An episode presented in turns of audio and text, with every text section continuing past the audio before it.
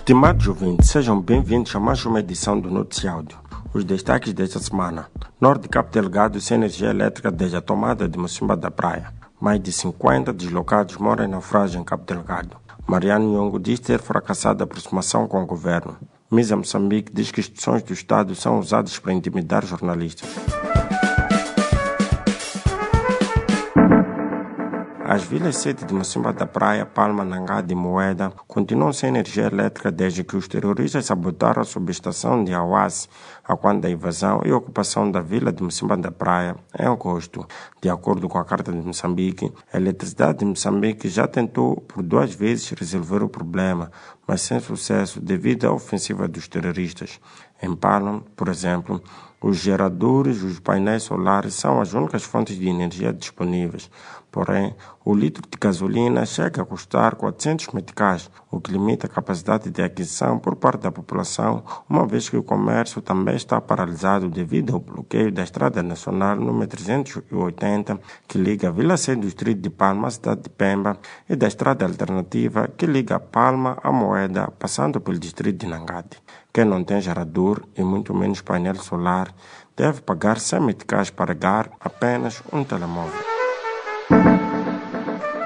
Uma embarcação que transportava mais de 70 pessoas refugiadas dos ataques terroristas naufragou na passada quinta-feira, na região de Pangani, distrito de Macomia, segundo confirmaram as autoridades de Ipo, região para onde estão a dar os corpos de algumas vítimas da tragédia. Segundo a DW, o barco navegava de Palma com destino à cidade de Pemba, tendo naufragado em Macujo, distrito de Macomia, por causa ainda desconhecida. Informações avançadas pelo administrador da ilha do Ibo ao jornal Notícias indicam que dos 74 passageiros que viajavam na embarcação, apenas 32 sobreviveram. Desde 16 de outubro a 2 de novembro, atracaram no bairro de Paquitiquete, na cidade de Pemba, 157 embarcações transportando cerca de 11 mil pessoas. O líder da autoproclamada junta militar da Renam, Mariano Nhongo, diz que fracassou o novo esforço de negociações de paz com o governo após acusações de sucessivas violações da trégua decretada pelo presidente Nunes e que terminou a 31 de outubro. Não havia trégua e não há trégua e dentro deste ano pode não haver trégua e nem no próximo ano disse Mariano Nhongo em entrevista à VOA. O general da Renamo assegurou, entretanto, que teve demoradas conversações esta semana com o enviado especial do secretário-geral das Nações Unidas, Mircos Mazzoni, e denunciou novos casos de raptos e assassinatos supostamente protagonizados pelas forças de segurança.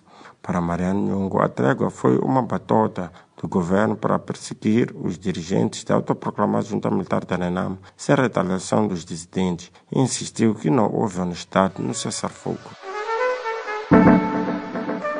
O diretor executivo do Instituto para a Comunicação Social da África Austral, MISA, em Moçambique, Ernesto Janal, considera que as instituições do Estado estão a ser usadas para intimidar e ameaçar jornalistas. Falando no âmbito do Dia Internacional pelo fim da impunidade dos crimes contra jornalistas, Janal disse à DW que várias vezes assiste a situações em que as entidades do Estado, incluindo a Procuradoria-Geral da República, são pressionadas e usadas por pessoas que estão no poder político e às vezes no poder empresarial e econômico para perseguir jornalistas.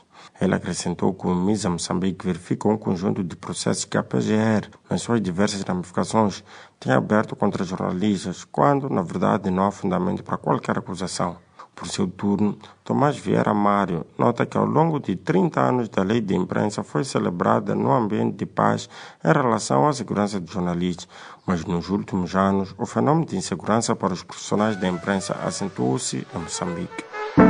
Esta foi mais uma edição do Noticiário, produzido pelo Plural Media. Fique ligado nos canais no Telegram e WhatsApp e dê um like à página do Noticiário no Facebook para receber mais notícias semanalmente. Fique atento à próxima edição. Resumo informativo, produzido pela Plural Media e disseminado pela plataforma Chipalapala. Pala.